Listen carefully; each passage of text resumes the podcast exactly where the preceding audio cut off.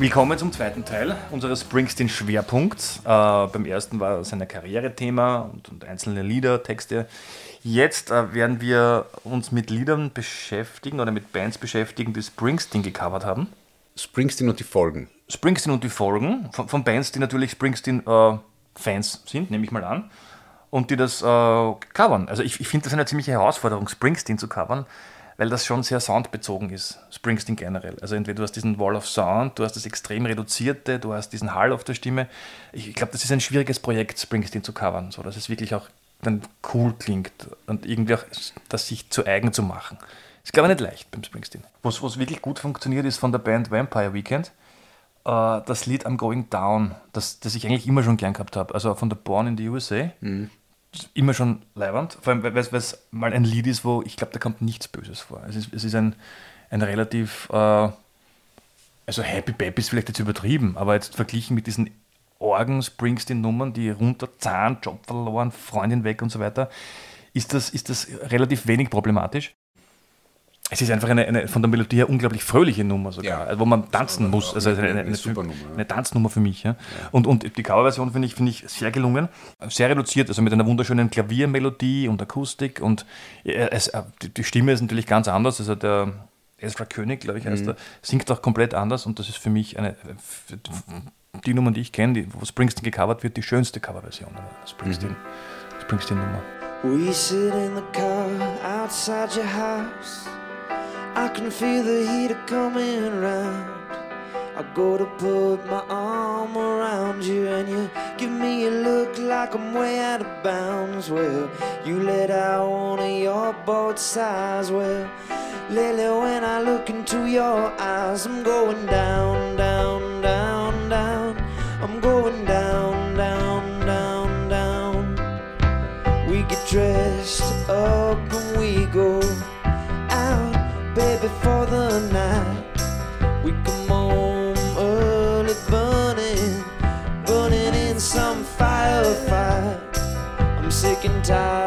setting me up, yeah, setting me up just to knock, knock, knock me down, down, down, down.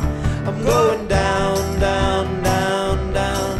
I'm going down, down, down, down. I'm going down, down, down, down.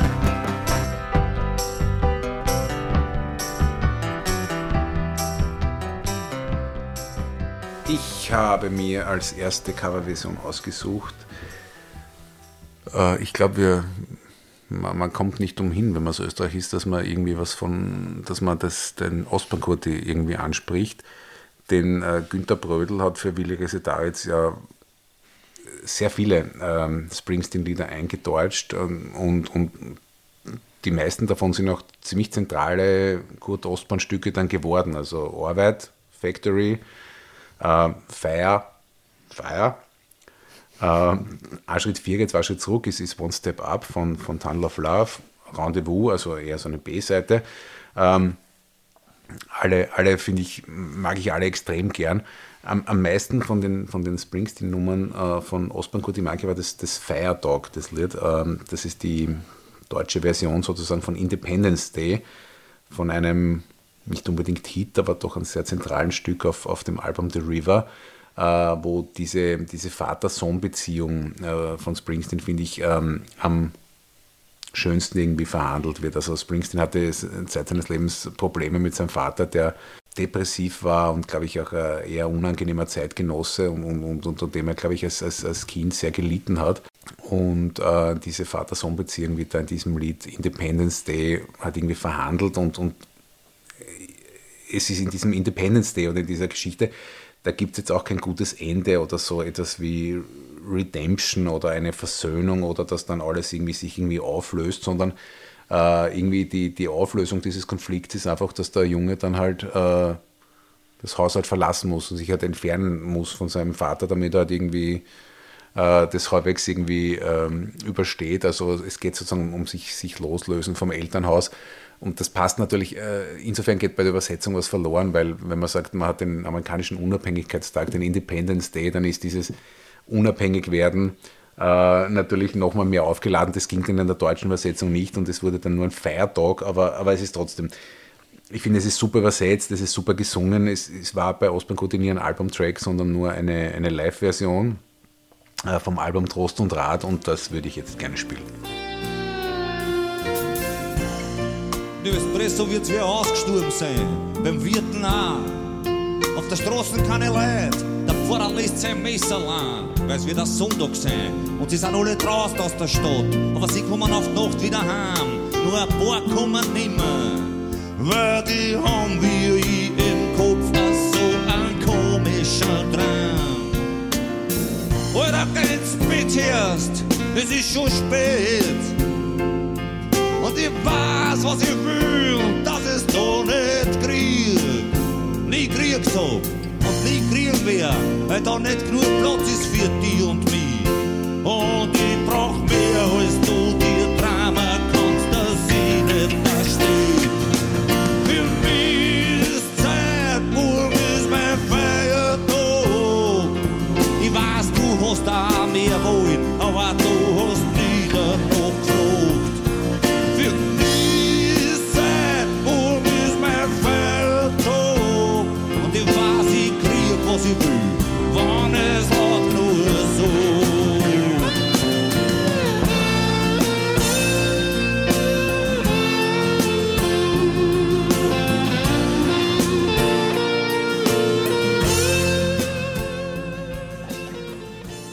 Ich habe als nächstes die Nummer äh, Kurt Weil.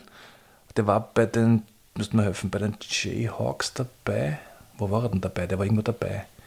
Mit dem Mark Olsen in einer Band gemeinsam war der doch, oder? Bitte mir das jetzt War der ein? nicht bei War on Drugs? War on Drugs war er, genau, stimmt, ja. Ja, genau. Also glaube ich ein, ein sehr guter Gitarrist, der sich selber so, so Gitarren-Solos und Gitarrensounds definiert. Und der hat aufgenommen eben das Downbound Train. Und äh, das finde ich irgendwie cool zu hören, weil das ist halt Springsteen auf Indie. Also weil, weil auf der Stimme auch sehr viel Hall und die Gitarren verwaschen. Also so, so wird, glaube ich, Pavement äh, Springsteen covern.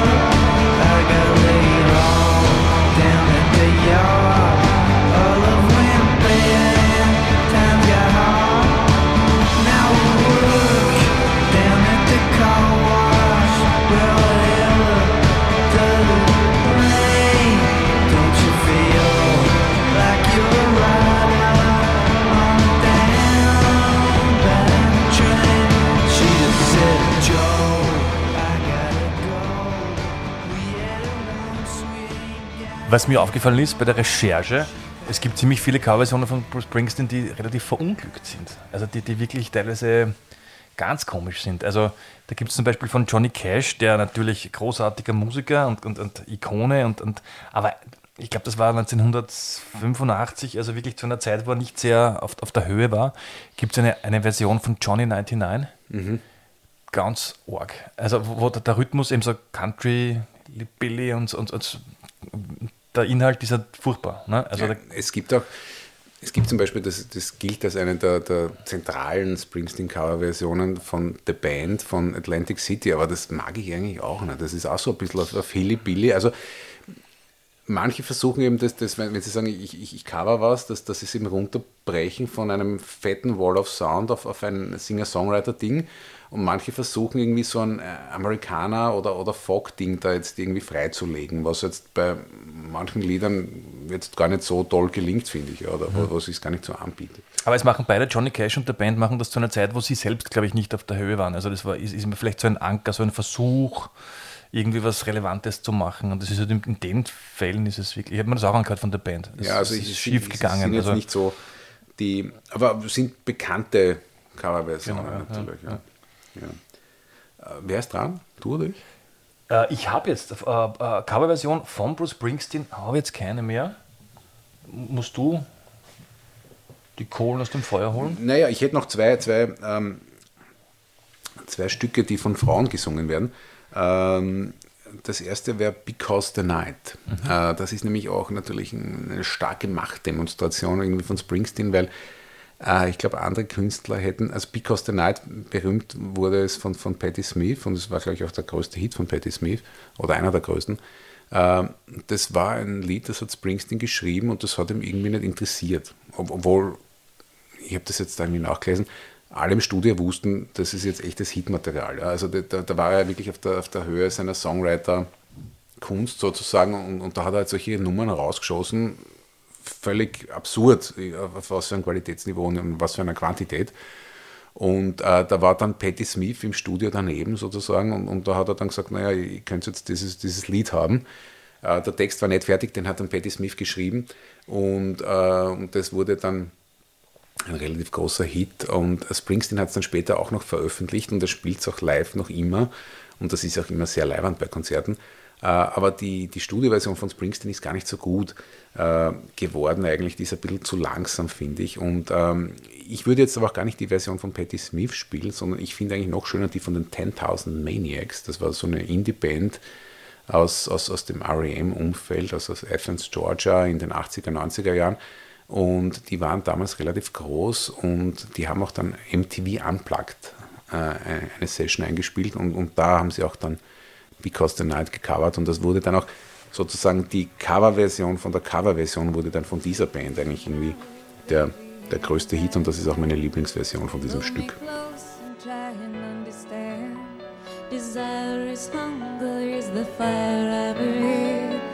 Love is a banquet on which we feed.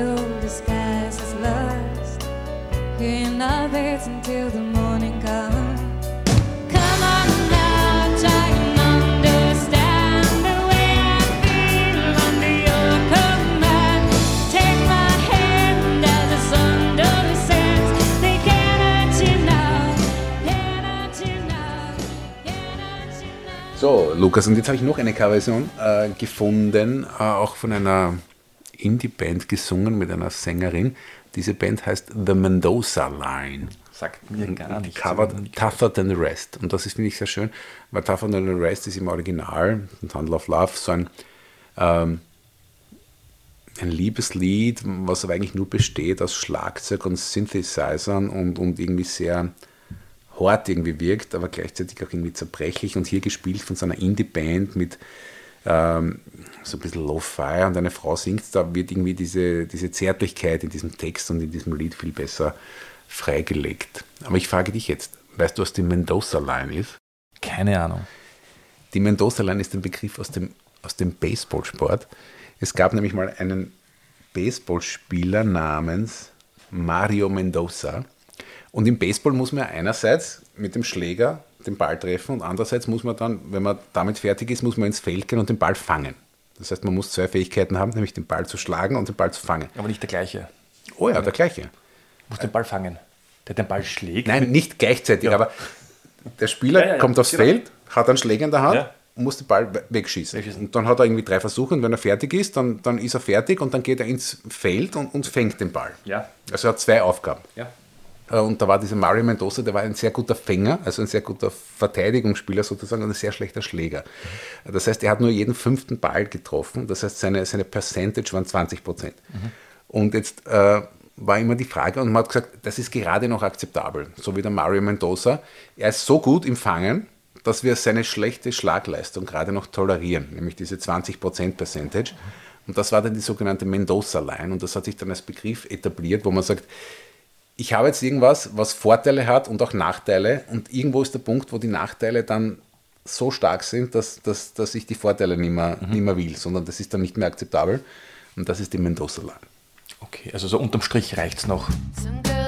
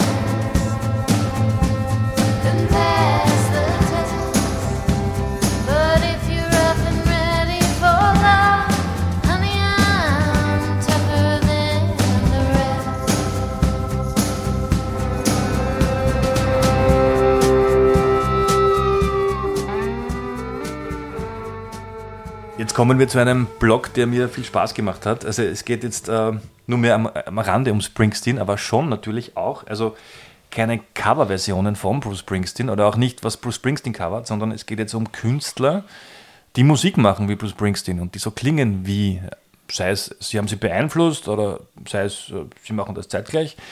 Sachen, die irgendwie an, an an Springsteen erinnern. Und da habe ich mir ausgesucht als erstes ein Lied, das jetzt, glaube ich, keine, ni- nichts Begonenhaftes an sich hat, weil es eben zeitgleich war wie Springsteen, aber für, für mich am, am nähersten an Springsteen kommt. Und das ist der Elvis Costello mit dem Lied What's So Funny About Peace, Love and Understanding. Also ich, ich höre das und ich finde es erstens einmal super leiwand. Und dann, dann kommt immer ganz kurz, ist ja Bruce Springsteen, aber das Lied ist so gut, dass es dann trotzdem reicht, dass ich das von Elvis Costello gut finde. Äh, Ich finde das äh, vom Sound her, ich finde das äh, vom Text her teilweise auch ähnlich. Äh, ist für mich eine ganz, ganz starke Bruce Springsteen-Nummer. Auch mit dem, was Springsteen auch gern macht, dieser erste Schlag auf das Snare. Es, es fängt mit der Snare an, da, zack, da, gibt's, da geht sofort die Post ab. Das ist für mich eine, eine, eine gute Bruce Springsteen-Nummer. Okay, das hätte ich überhaupt nicht am Radar. gehabt. Kennst du das Lied? Ich kenne das Lied, ja. Ist für dich nicht Bruce Springsteen-mäßig. Ich finde, es, es gibt nichts, was, weil es mehr, es ist eher so, so die, die, die River-Phase unterm Strich. jetzt, Aber das, jetzt, das hat's. je- je- Jetzt, wo du sagst, ja. Ja, ja. Das würde ich gerne spielen.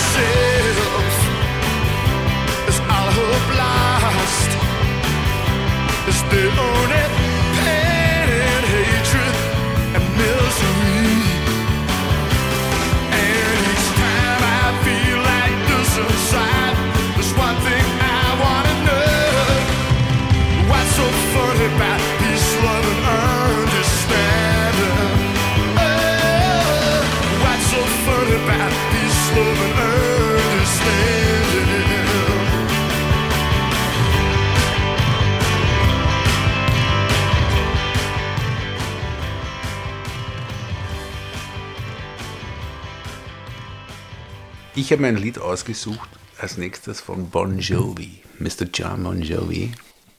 Das ist ja so eine Sache. Ich finde Bon Jovi jetzt gar nicht so schlecht. Das ist für mich zum Beispiel unter der Mendoza-Line. Ich, ich kann das nicht. da komme ich nicht hin. Also. Na, also ich, ich finde, Bon Jovi hat schon so seine Schwächen, aber ich finde im, im Kern ist, ist, ist der Typ schon ein, ein guter Songwriter und, und ich finde, da gibt es einen, einen Haufen echt guter Sachen. Aber es ist halt irgendwie, es ist halt, die, die verdanken ja, finde ich, auch viel ihrer, ihrer Karriere, auch dem Springsteen. Einerseits haben sie auch so ein bisschen diese New Jersey-Welle mitgeritten, also sie waren aus New Jersey und da Springsteen jetzt so, so mega groß war, waren die halt auch eine, eine, eine, eine Heavy Rock Band aus, aus, aus New Jersey, also irgendwie konnten sie davon ein bisschen profitieren. Und auch dieses Working Class Ding haben sie natürlich dann, dann schamlos kopiert, also Living on a Prayer, diese Strophen, ähm, das ist ja so ein bisschen Springsteen Light. Mein Lieblingslied von Bon Jovi ist das Stück Blood on Blood, kennst du das? Kenne ich ja. Es ist aber gar keine Single und gar kein Hit, aber es ist ein Albumtrack von dem Album New Jersey. Und ähm, das ist dieser Text, das ist fast so, als würde man sagen, Chat GPT schreibt mir ein Lied im Stil von Bruce Springsteen über drei Freunde und, und dann kommt so ein Text raus wie Blood on Blood. Also, ähm, also da werden schamlos Springsteen-Bilder halt auch wieder kopiert. Das sind jetzt irgendwie die drei Freunde und sie werden Blutsbrüder und sie schneiden sie eben die Adern auf, damit das Blut sich vermischt und sie werden dann am gleichen Tag entjungfert und Anna hat irgendwie ein Fake-ID und der sorgt dann für Alkohol und, und, und dann vergehen die Jahre und, und, und Bon Jovi ist jetzt ein, ein, ein Rocksänger, der andere ist ein erfolgreicher Anwalt und der andere ist ein Arzt, aber wenn es harter fortgeht, würden sie sofort in der Nacht zueinander reiten, um einander beizustehen. Ähm, also auch irgendwie starke Bilder, jetzt, jetzt nicht so mit ganz emotionaler Tiefe, aber es ist irgendwie halt, ja, so ein bisschen ein, ein Guilty Pleasure und, und ich finde das auch irgendwie ziemlich cool, ja, und äh, ich mag diese Nummer gern und, und da hören wir jetzt mal rein.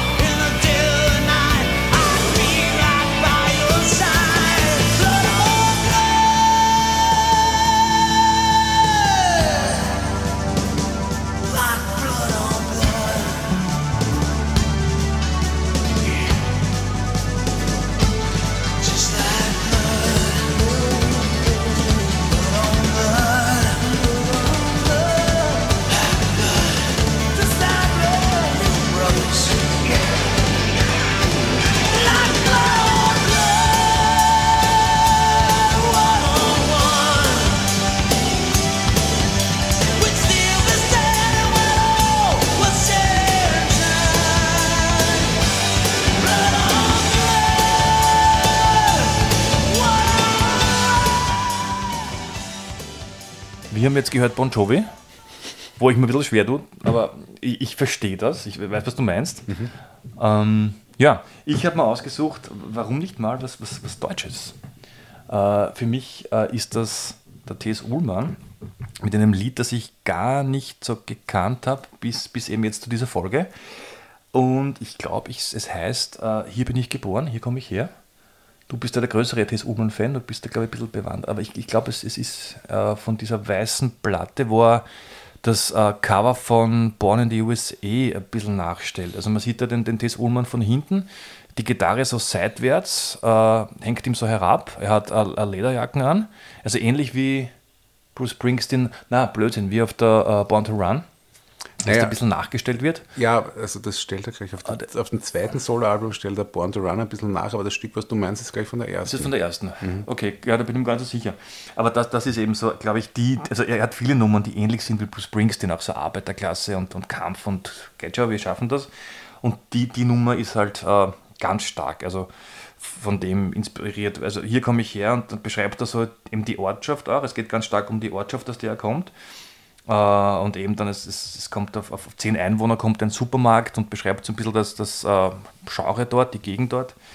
Das ist für mich äh, Springsteen. Und Tess Ullmann ist ja, wie gesagt, auch ein großer Fan von Bruce Springsteen und hat ja auch die Autobiografie eingelesen. eingelesen, ja. Und ich, ich finde, also das, das, das war für mich immer, also ich fand Springsteen irgendwie gut seit, glaube ich, 1995, 96. Und mittlerweile ist, ist es ja wieder so komplett anerkannt, dass, dass, dass, dass das ganz groß ist. Ja. Aber damals, ähm, aus meiner Sicht, waren jetzt so Dinge wie Bob Dylan oder, oder Johnny Cash war puncto Credibility oder, oder Reputation bei, bei jüngeren Bands, waren, waren die weit über Springsteen. Also da war eben Springsteen irgendwie relativ weit unten. Und, und ich finde, der Tess Ullmann war, war, war da einer der ersten, der, der sich sozusagen zu dem irgendwie wieder bekannt hat. Weil wenn man jetzt als, als Indie-Musiker sagt, ich finde Springsteen leiwand, dann, dann sagt man das, was eh fast alle sagen. Und, und, und das war damals sozusagen irgendwie im weitesten Sinn noch ein, mutig ist das falsche Wort, aber ein, ein, irgendwie ein, ein, ähm, ein bisschen ein exotischeres Statement. Ja. Ist vielleicht auch überlagert von Born in the USA, ne? dass man das nicht sagen kann, eben weil das ist ja der patriotische Ja, Amerikaner, ja, der irgendwie kein Feeling hat für die Indie-Szene und so weiter in die Richtung. Ne? Ja, also diese, diese, diese ganze Tiefe vom Gesamtwerk wurde dann erst irgendwie später wieder, wieder entdeckt und, und, und äh, Ullmann war da sicher einer der, der ersten, die, die sich zu dem da irgendwie relativ früh wieder, wieder, wieder committed haben. Ja. Man merkt es auch bei Live-Konzerten von Tess Ullmann, wer viel spricht. Also Mhm. äh, extrem lange Ansagen. Und was ich auch sehr cool finde, ist, das kann auch nur, also mir, mir fallen da nicht viele ein. Ne? Also dieses Reden zugleich, eine Ansage machen und zugleich so auf der Gitarre dahin spielen. Ja, das ist, glaub ich, gar nicht so leicht, Und das macht der Tess Ullmann wirklich gut. Also da ist, da ist man gebannt in dem Moment bei einem Konzert. Das ist irgendwie, ja, cool. Und er hat ja auch, das finde ich faszinierend, man findet ja im Tess Ullmann relativ viele ähm, Referenzen an Springsteen und irgendwann hat er es dann geschafft, dass er dann Springsteen so, sogar voraus war, weil er hat ja dann vor, vor vier oder fünf Jahren ein Lied geschrieben mit, mit 100.000 Gitarren auf, auf, der letzten Platte. Ja, genau. Und dann ist er vor drei Jahren dann ein, ein Springsteen-Album rausgekommen, wo, wo, wo die Rede ist vom House of the Thousand Guitars. Also irgendwie ähm, war er in dann seinen Referenzen äh, an Springsteen schon mal so weit, dass er eigentlich dann, dann Springsteen selber schon vorweggenommen hat. Ja. Ähm, Genau. aber du, du hast jetzt dieses, ähm, hier bin ich geboren, hier komme ich her. Und, und genau, und deswegen hat er es verdient, dass wir ihn hier spielen. natürlich. Ich wurde hier geboren, zwischen Torf und Grog, zwischen Eigenheim und Mini-Rock, zwischen Schweinedisco über Dörfer Fahrradfahren, mit dem ständigen Wind, der von vorne kam. Ich hab mit Freunden gegen Zäune gepisst. Ich schwöre ein Gefühl, das du niemals vergisst. Wir standen auf dem Deich, wenn der Herbststurm kam. 100 Kilometer bis zur nächsten Autobahn, hier komm ich her.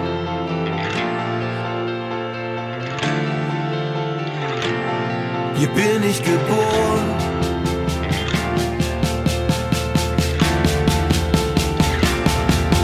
Hier kommt ein Supermarkt auf 10 Personen, die in kaputten Ehen in 20 Häusern wohnen. Hier gibt es Restaurants, in die niemand geht, weil das Essen um Punkt 6 auf den Tischen steht. Hier gibt es Kühe auf den Weiden und Atomkraftwerke. Und reden war noch niemals unsere Stärke.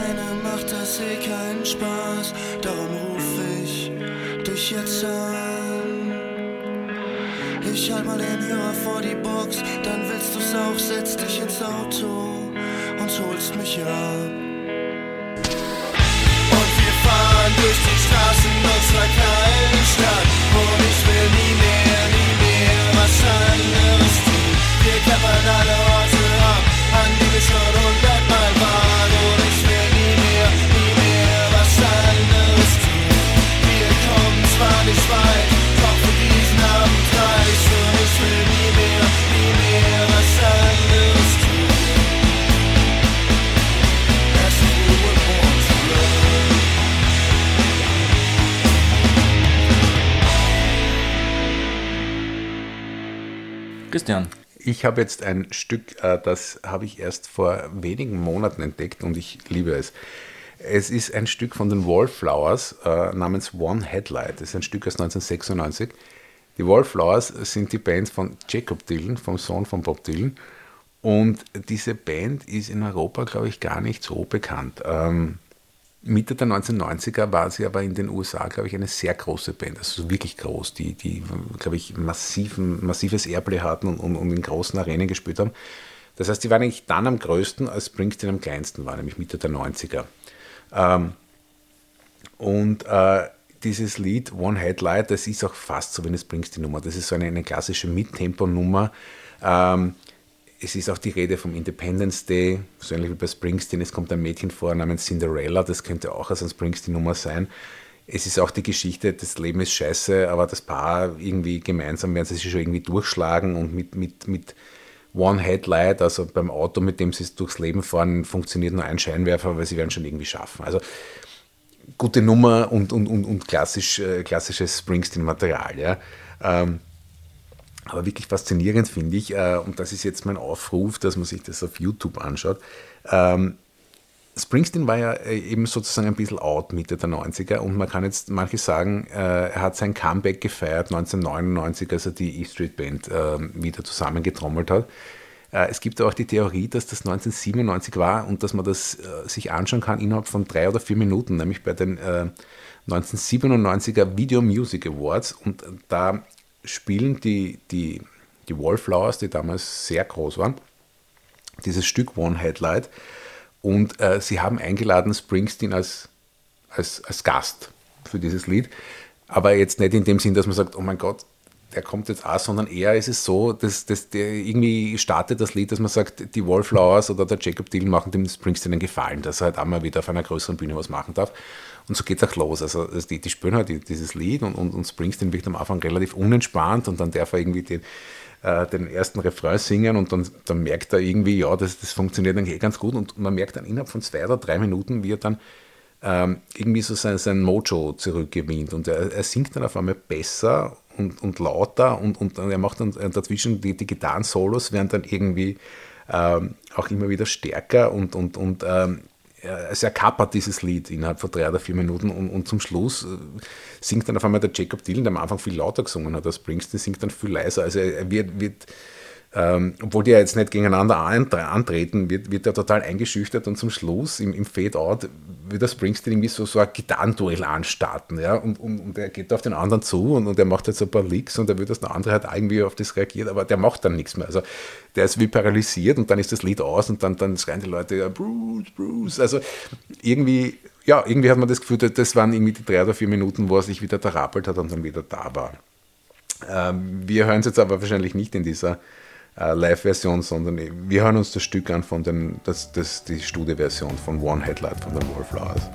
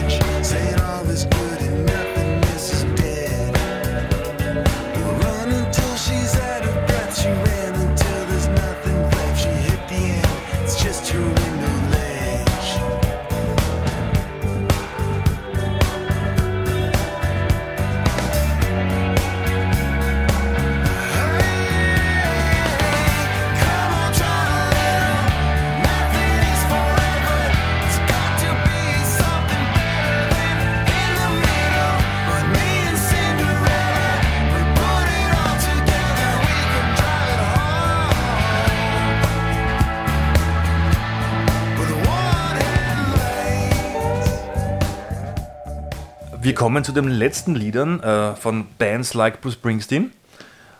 Und ich habe mir da ausgesucht äh, die Stevie Nicks, äh, Sängerin von Fleetwood Mac. Äh, glaube ich, urbekannt, sehr bekannt in Amerika. In Europa haben sie sich, glaube ich, immer bisschen schwer getan. Ich glaube, da spielen Musiker mit von der Band vom, vom Tom Petty, von den Heartbreakers, die ja auch eine, eine Verbindung haben zu, zu den E-Streets äh, klingen auch sehr ähnlich, war auch die ähnliche Zeit und so. Und äh, ich finde vor allem, dass das Intro hat so was ganz arg äh, Springsteen-mäßiges. Also Springsteen macht ja gern so, so lange Klavier-Intros, die, die irgendwie diese Gravitas aufbauen und Pathos erzeugen. Das kommt da auch vor. Und dann mag ich das Lied aber sehr, weil es dann wieder ganz, ganz, äh, es wird eigentlich so eine Art Country-Song. Es wird dann wieder sehr reduziert. Und vom, vom, vom Inhalt her ist es auch, hat es auch so was Springsteen-haftes. Es geht, es ist eine, eine Reflexion um das, um das, äh, oder es, es geht über das, das Dasein als, als Star und wie man damit umgeht und dass man eigentlich, und das ist, glaube ich, beim Springsteen auch so ähnlich, man, man, dass man nicht anders kann. Also man, man macht das jetzt, weil das überbleibt. Von allen Dingen, die man auf der Welt machen kann, kann man halt das am besten. Mit den ganzen Konnotationen, dann hat man Geld und man ist halt berühmt und chattet durch die Welt. Aber man, das ist dann normal. Man macht das, weil, weil genau das, das ist, für das man eigentlich geboren ist. Und ich glaube, dass Springsteen ist, ist so einer, der, der für sowas gemacht ist, mit all dem, mit all seinen Problemen, die er dann halt irgendwie loswerden kann auf diese Art und Weise. Und um das geht's äh, bei diesem Lied After the Glitter Fades von Stevie Nicks. Nie gehört. Hörst du an?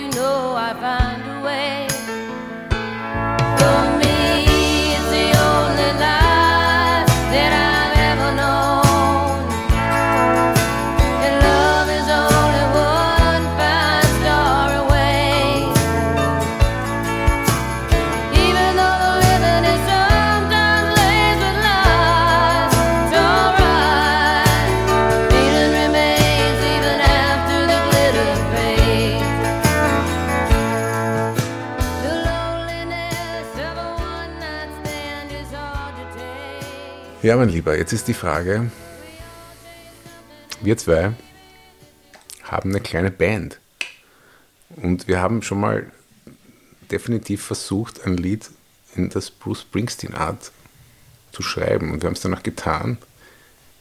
Wenn man sich jetzt so anhört, was wir vielleicht machen sollten, kann man sagen, ein bisschen mehr hat man andrücken können, stimmlich und mit dem Saxophon. Ja, definitiv. Können wir das jetzt spielen? Aber das, ich mu- muss das, ja, wir, wir, das nehmen wir uns jetzt einfach raus, ja.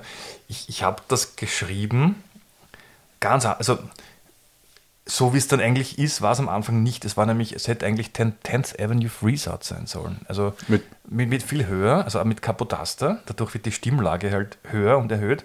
Und es war so eine Art funky, funky Springsteen-Geschichte. Also 10th Avenue Freesout ist so eine, so eine typische Stevie Van Sant-Nummer mit viel Bläsern und, und, und äh, Rhythmus und Happy Baby und so. Aber es ist dann eben zu, eher, eher zu was anderem geworden. Ja. Ja, also Und- ich glaube, man kann vorwegnehmen, man wird eine Ähnlichkeit zu Springsteen irgendwie erkennen. Also man, man merkt, dass das unser Ziel war.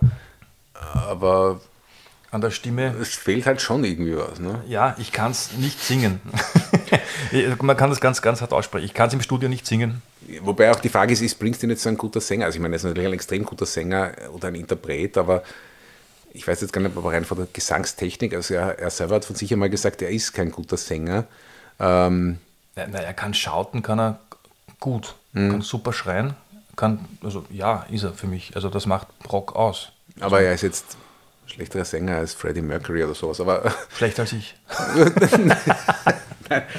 Aber ja, äh, irgendwie, ja, du hast das vielleicht zu wenig geschautet. Ich habe zu wenig geschautet. Ich habe das zum ersten Mal beim Aufnehmen äh, gemerkt. Aber es wäre mein größter Traum. Also ich, ich würde ich, ich würd das ihm gern schenken. Also äh, ich würde das von ihm gern hören. Ich bin immer noch stolz auf das Lied. Ich finde es immer noch gut. Ich finde find Ja. die Melodie gut, alles. Äh, singen kann ich es halt nicht. Und das wäre halt das, das absolut Schönste, wenn Bruce Springsteen mir einen Brief schreiben würde und A letter to you. darum bitten würde. dass Ob er das covern darf. Ja, ja das, das wäre geil. also dann, dann wäre ein Hakel drunter, ja. Gut, ähm, ja, hören wir es uns an.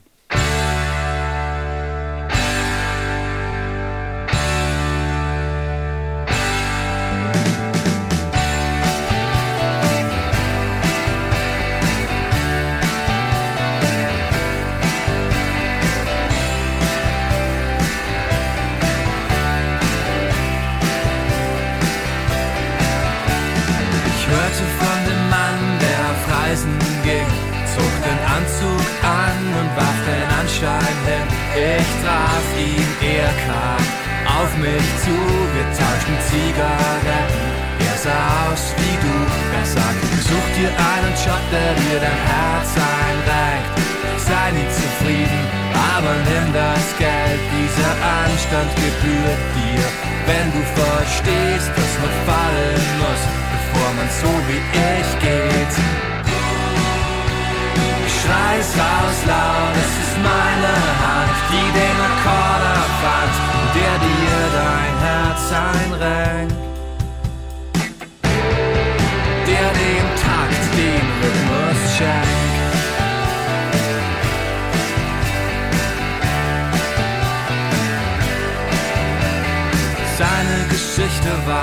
besser als meine. Zum Schlagen hat sie Fäuste und zum Laufen Beine. Wir hielten an manchen Plätzen an. Er klopft mir auf die Schulter und erzählte dann, bevor du einmal niederkniest, steh lieber zweimal auf. Stell dich hinten an und dann wähl den Weg bergauf. Mir fiel nur ein Satz ein. Schrei es raus, laut, so weit weg wie hier war ich bis jetzt noch nie. Ich schrei es raus laut, es ist meine Hand, die den Akkord erfand, der dir dein Herz einrenkt. Und dem Takt den Rhythmus schenkt.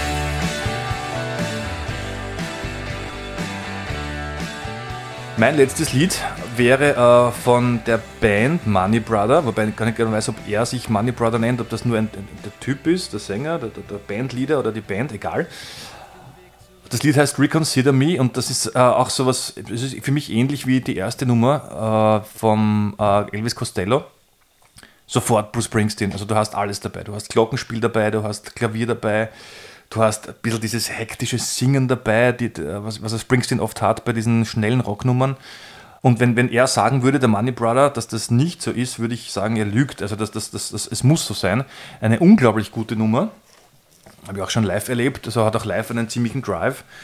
Und das fährt wie Kanone. Also Und dann fällt man nachher gleich rein, weil ich, das ist, finde ich auch so ähnlich. Ich finde, der Money Brother, das ist schon sehr deutlich. Also, das ist eine, eine, eine Referenz, das ist eine Hommage. Also, da, da, das, und wenn ihm das jetzt wer sagen würde, das ist jetzt so wie Springsteen, dann würde er es ja Genau, natürlich zugeben. Ja. Und, und so, glaube ich, ist auch das, was ich dann als letztes eigentlich hätte, das ist von den Killers. Ähm, When You Were Young, also eine ähnlich mächtige Nummer und, und wo auch mit diesen ganzen Bildern und mit diesen Sounds irgendwie gearbeitet wird.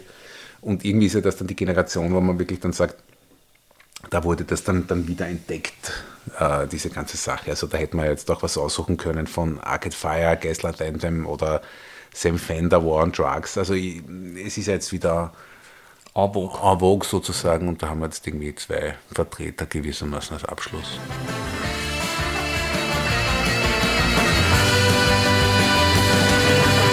Summer nights, you know what we do, we just keeping it tight. Simple as that when it's dark outside, holding me down for the light. We should do it all night long.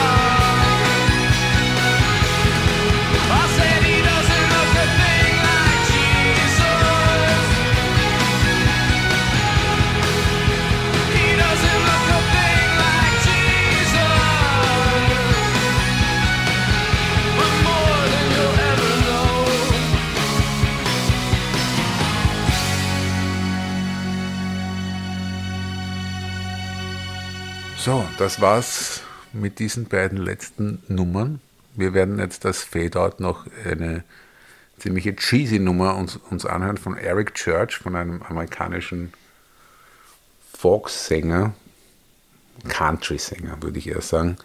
Ziemlich cheesy, aber der hat einen großen Hit geschrieben und dieses Lied heißt Springsteen. Also dieses Lied heißt, ähm, so wie unsere letzten beiden Episoden, also die letzte, wo wir über Springsteen selber gesprochen haben und heute halt über Covers und über seine Epikonen.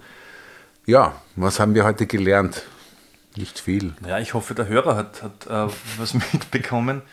Für uns war es schon was anderes. Also wir haben halt jetzt uns zu Experten stilisiert. Wir hoffen, es war was dabei. Wir haben uns selbst ermächtigt und wir haben einfach halt Dahin gelabert. und gewühlt in unserem Plattenschrank. Aber ist halt sehr verlockend. Und ähm, ja, also sofern man das jetzt hört vor dem, vor dem, vor dem Konzert in, in Wien oder in, in Deutschland, wenn es halt irgendwie geht, hingehen, wer weiß, ob man nochmal die Gelegenheit hat. Und das ist natürlich ein Naturschauspiel. Das ist sowas wie die,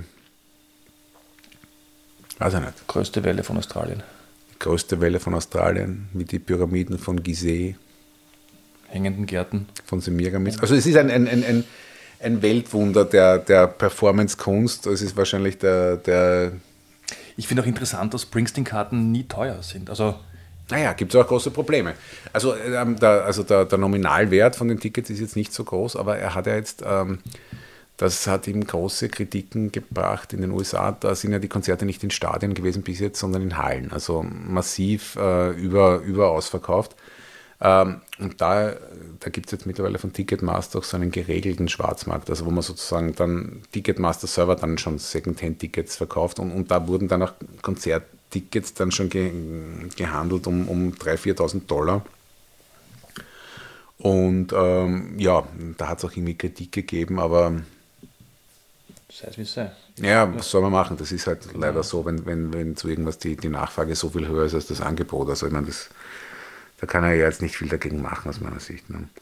Aber das Problem haben wir jetzt äh, bei den Stadionkonzerten in Europa eh nicht. Und ähm, ja, also wir freuen uns schon sehr drauf, auf dieses Konzert und Geben uns diese Messe. geben uns diese Messe und sind dankbar, dass es das alles gibt. Bye, bye.